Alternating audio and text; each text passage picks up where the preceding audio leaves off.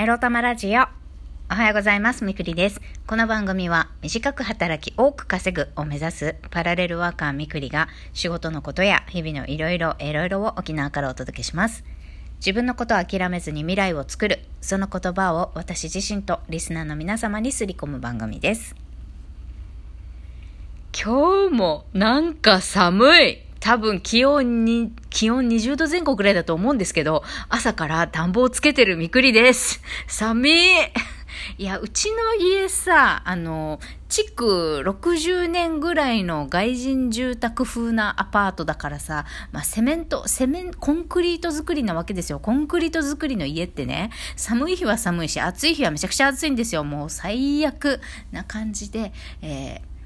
まあ多分ね、外よりもうちの家の中の方が寒いね、これ。と思う。はい。まあそんな感じで朝を迎えましたみくりでございます。皆様、まだまだ火曜日です。元気ですか？はい。早速、今日のテーマに参りましょう。今日のテーマはこちら。世界は根性悪に優しい？についてお話ししたいと思います。いやー、つい数日前にね、このラジオでも、えー根性悪をのうのうと生かしてやるもんかと、まあ、息巻いて私言いましたけれども、えーそれは、その発言は見事に打ち砕かれました。世界は、えー根性悪に優しいみたいです。はい。えそれはなぜかと言いますとですね、昨日、えまあ私が通っているね、英会話塾の、えコロナ雇用調整助成金の水増し請求、内部告発してやろうと思って、まあ、沖縄のね、労働基準監督署、まあ、取りまとめしている大元にね、沖縄のね、電話しました。そしたらば、まあ確かに内部告発はできるけど、まあその、証拠がないといけないし、じゃあ、例えば水増し請求を仮にしているとしましょう。で、えーコロナの、まあ、毎月のね、あの、助成金くださいっていう申請用紙に書いている、まあ、勤務時間と、実際に働いた時間、タイムカードに相違があったとしても、なぜこれ相違があるんですか？なんで違うんですか？申請書を出した通りの勤務時間じゃないですね。タイムカードと違いますね。って、労働基準監督署がそう言っても、あ、すいません、間違えました。これ、間違ってますつってさ、エクセルとかでさ、タイムカード作り直したらさ、それ通っちゃうんだって。なんだそりゃって話よ。もう怒り浸透ですよ、みくりは。はい。だからさ、よっぽど悪質で、よっぽど派手な不正していない限りは、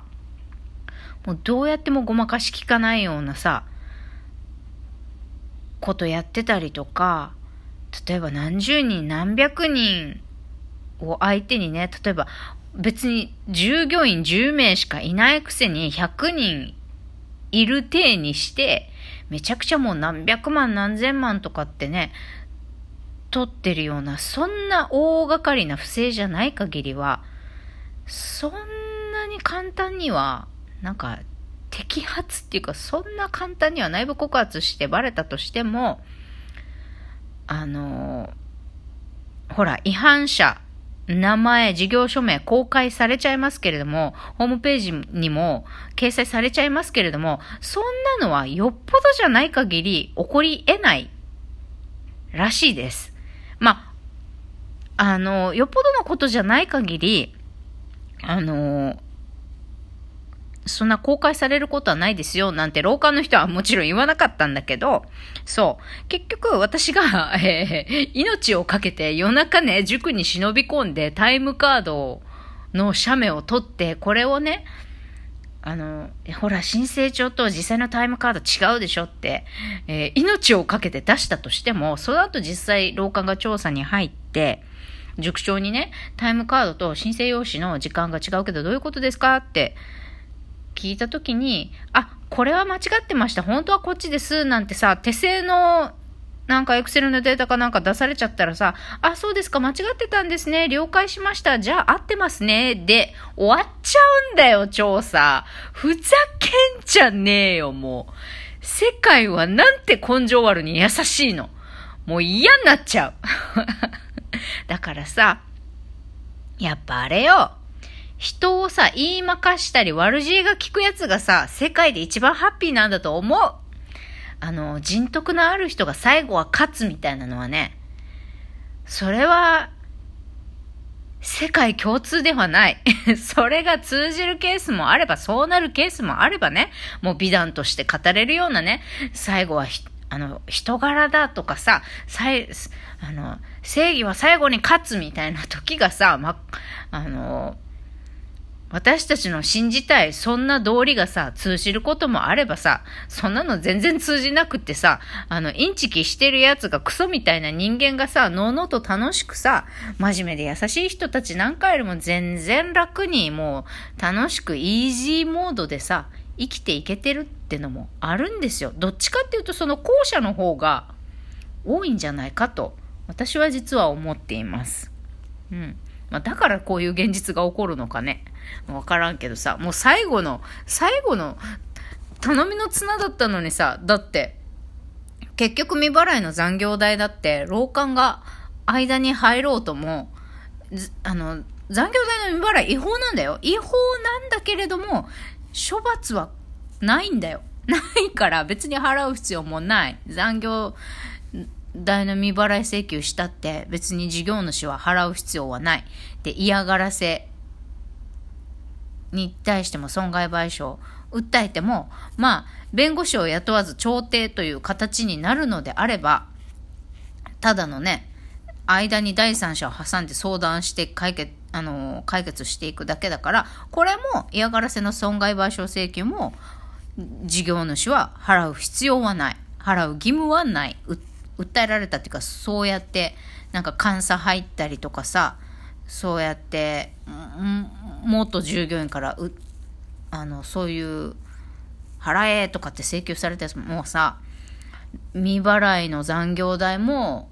えー、嫌がらせしたことによる損害賠償請求も払う必要はない。そして、コロナ調整助成金も不正受給して、労管の調査が入ったとしても、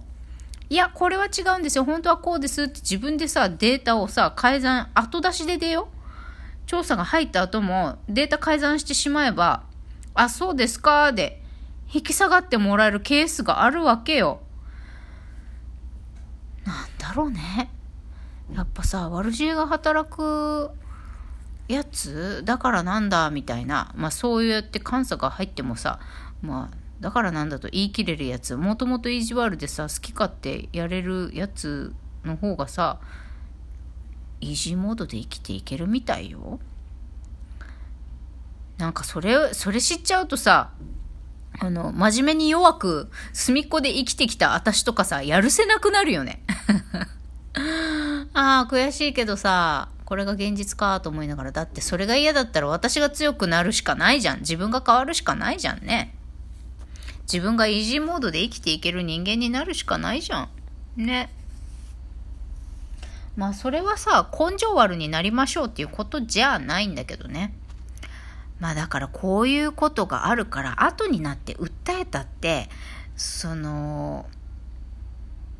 自分が苦労した分、傷ついた分、自分が搾取された分は取り返せない可能性の方が高かったりするわけですよ。だから、やっぱその時でさ、ちょっと残業代多くないですか？みたいな、ちょっと払われてませんけど、これどういうことですか？って、働いてる時から言うとかさ、嫌がらせに対しても、やめてください、嫌がらせです。って、まあ、ストレートに言わなくてもいいんだけど、それに反発する、もう、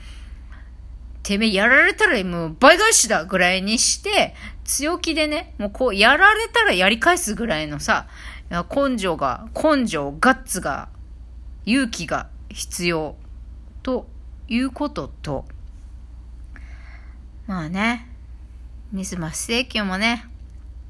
あの、大体内部告発なんてね、あの、社長を恨んでる奴ら、恨みつらみの告発なんですよね。らしいんですよ、大体がね。そう、だから、そもそも恨みつらみ募らせるようなやつと仕事しなければいいんだよ。そもそも。もう、まあそうは言っても生活があるからさ、そんな簡単にやめる、やめられるわけないじゃんももちろん現実としてあるよね。だけど、私が今言ったこの3つ、えー、残業の未払い代も払ってもらえない可能性がある。嫌がらせの損害賠償請求もね、えー、払ってもらえない可能性がある。内部告発だって。命からがらタイムカード盗んだってさ、もう改ざんしてしまえばもう廊下は何も言えない可能性があるって、こんな理不尽なことある？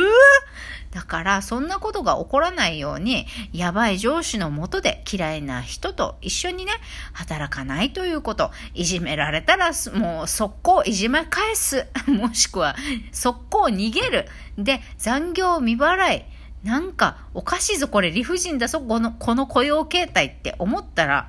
もう、この職場を早々に離れる可能性があるっていうことを、えー、頭の中に、あの、頭の隅に入れながら、ちょっとこれ、いや、違うんじゃないんですか？払ってくださいよとかってちゃんとね、自分の権利を主張するということですね。やっぱり、あの、世界は根性悪に甘いから、自分を守っていくね、まあ、強さだったり、人にね、こう、隙を突かれてしまう甘さを作らないということがさ、大事なのだなと、昨日問い合わせてつくづく思いましたよ。というわけで、まあ今日もさ、生きてるだけで大変なんだけど、なるべくイージーモードで嫌な奴とはさ、許せんぞって立ち向かえる私、あなたになりたいものですね。0.1ミリでもいいから、えー、今日もよりハッピーに過ごせるように、楽しく、気楽にやっていきましょう。それではまた、いってらっしゃい。